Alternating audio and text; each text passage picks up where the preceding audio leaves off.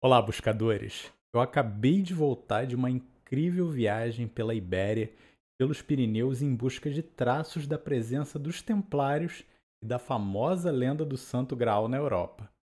Mas um lugar em especial me chamou muita atenção: Rennes-le-Château. Obviamente, há uma quantidade imensa de conteúdos de todas as experiências que eu tive lá. Mas, se você segue a gente, possivelmente você vai ver todos eles por aqui. Nesse aqui, vamos explorar os mistérios da pequena cidadela de Rennes-le-Château e as suas relações com os templários e até mesmo com a lenda do Santo Graal.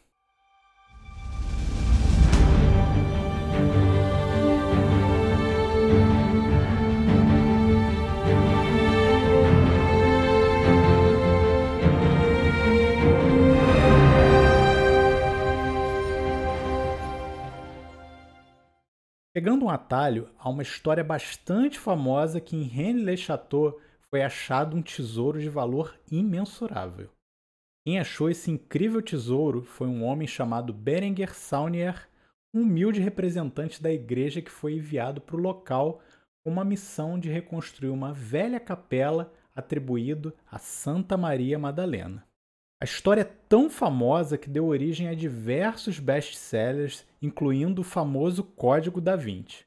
É claro que lá a história é apenas uma ficção, mas reuniu todos os fatos e nomes da história real que nós vamos contar aqui. Saunier era um enviado da Igreja Católica sem grandes posses e foi atribuído para pregar, tomar conta e reformar a pequena igreja de Santa Maria Madalena.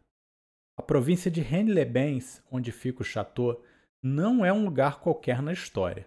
Além de ter sido palco da presença dos celtas há milênios, também foi comprovadamente solo de ordens misteriosas e missões templárias e cátaras. Se você não sabe o que isso significa, vamos simplificar. Os celtas, templários e cátaros eram grandes portadores de conhecimentos e tesouros ainda não completamente entendidos e revelados. Por exemplo, acredita-se que os visigodos que habitavam essa região teriam em mãos grandes tesouros saqueados diretamente de Jerusalém pelo imperador Titus, quando os visigodos invadiram e saquearam Roma durante a queda do Império Romano. Além disso, as tradições orais contam que os templários e os cátaros também eram defensores de um alegado tesouro. Esse tesouro Possivelmente o Santo Graal foi explorado por nós num outro conteúdo que você pode conferir aqui na nossa descrição. Voltando a Saunier, sabe-se que o padre, durante um trabalho de restauração da igreja, começou a achar algumas pistas muito antigas e misteriosas deixadas pelos antigos construtores do local. Alguns até especulam que Saunier foi enviado por homens desconhecidos a Rennes-le-Château com esse objetivo pré-concebido. Entre as pistas achadas pelo padre estão um misterioso conjunto de documentos escondido em um fundo falso de um balaustre de madeira, uma misteriosa lápide abaixo do altar principal com uma figura dos cavaleiros templários e uma, supostamente, de Maria Madalena, e uma ou mais criptas com relíquias ainda desconhecidas. Misteriosamente, Saunier, após dar andamento aos trabalhos de exploração e restauração do local, começou a ficar incrivelmente rico, mesmo com os grandes gastos no lugar. É provado que Saunier recebia poupudas doações de pessoas ligadas à nobreza, de fiéis e também por meio do seu irmão, que era uma espécie de representante e financista para sua obra. Mas que é bastante questionado é que a quantidade de dinheiro ia muito além das simples doações. Saunier começou a realizar um trabalho de construção do que é hoje a localização inteira da Vila Betânia, com um pequeno castelo, um belíssimo jardim, uma torre dedicada a Maria Madalena e ainda a restauração completa da igreja, que era sua missão original. Saunier se tornou proprietário de obras de arte e financiador de artistas que cobriram o local com centenas de figuras e desenhos, no mínimo misteriosos. Dessa empreitada, começaram a surgir rumores que Saunier havia desenterrado um tesouro. Como seria possível um homem simples conseguir tanto dinheiro em tão pouco tempo? A meteórica ascensão começou a despertar suspeitas não só da população local, que disse que o padre estava a violar túmulos num cemitério dentro da própria igreja, mas do próprio clero próximo a Saunier. A história de René Le Chateau fica especialmente estranha quando começamos a olhar para os detalhes. Além de todo o mistério já comprovado pelo enriquecimento repentino de Saunier e da ligação do local com ordens místicas e portadoras de relíquias, o padre fez questão de deixar muitos quebra-cabeças e mistérios no caminho da sua construção e da sua restauração. Saunier parece ter feito isso para de alguma forma avisar alguém ou algum grupo específico sobre os seus achados.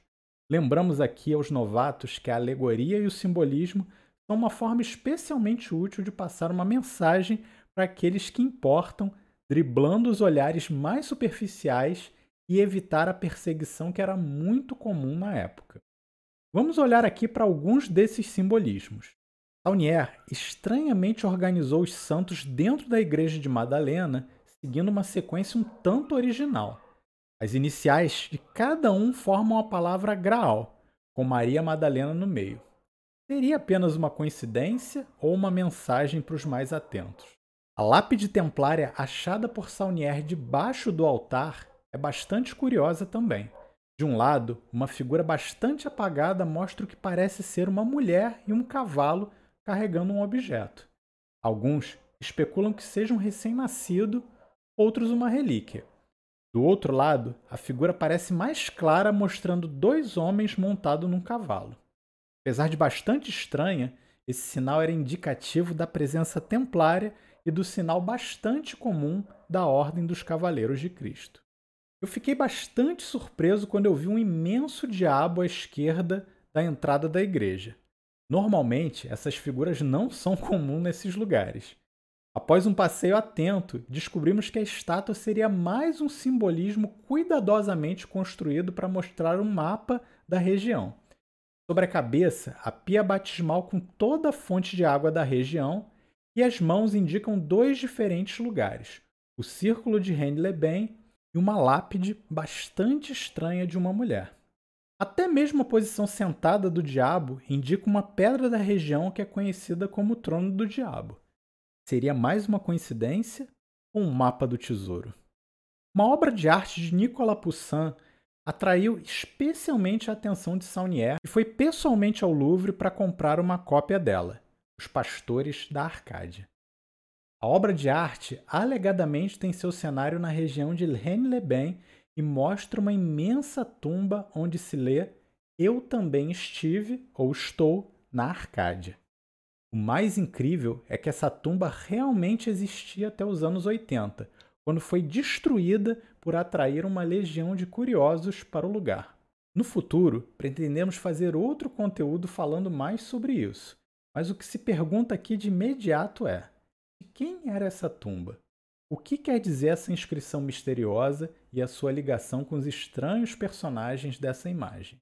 Você curte resolver um quebra-cabeça no estilo agente secreto, a história de René Le Chateau não vai te deixar na mão existe uma série de criptogramas que foram deixados e descobertos aqui que revelam algumas mensagens secretas. Uma delas, bastante estranha, é a lápide que eu falei antes, de Marie de Negre Doubles. Tem vários erros gramaticais e letras colocadas fora de posição. Supostamente, essas letras revelam mais uma pista. Será que você consegue decifrar? Por último, há uma coincidência bastante estranha, apesar de ser considerada apenas uma especulação. As localizações de Rennes-le-Château, Blanchefort e Bezout, que são dois castelos templários, formam um triângulo quase perfeito com um pentagrama em outros dois picos da região. Os ângulos são exatamente 72 graus. Seria isso mais um indicativo do símbolo secreto que percebemos na maioria dos lugares templários? Sabemos e muitas das construções antigas foram feitas usando princípios estritos de geometria sagrada. Como tudo que começa tem um fim, Saunier acabou também tendo o seu. O padre, com seus projetos de riqueza, começou a incomodar bastante alguns representantes da Igreja Católica. Esses superiores convocaram o padre e o pressionaram de várias formas para abandonar os seus projetos pessoais. A riqueza também foi questionada e gerou uma perseguição intensa a Saunier. Foi até proibido de exercer o seu trabalho. Mesmo assim, desafiando a igreja, o padre continuou. Não se sabe ao certo o que foi exigido do velho padre, mas após uma avalanche de acusações, julgamentos e punições, a saúde de Saunier definhou lentamente até uma morte melancólica na sua propriedade aos 65 anos de idade. Ainda foi oferecido perdão a ele, mas ele se recusou só para continuar em Rennes-le-Château. Muitos especulam que o tesouro secreto de Rennes-le-Château seja o próprio Santo Graal. A grande questão é: o que é o Graal? Seria um conhecimento especial, uma pedra mágica que confere poderes de fartura e abundância? Seria uma liagem real que remonta ao próprio Jesus de Nazaré? Que não é esclarecido é como Saunier transformou isso em riquezas.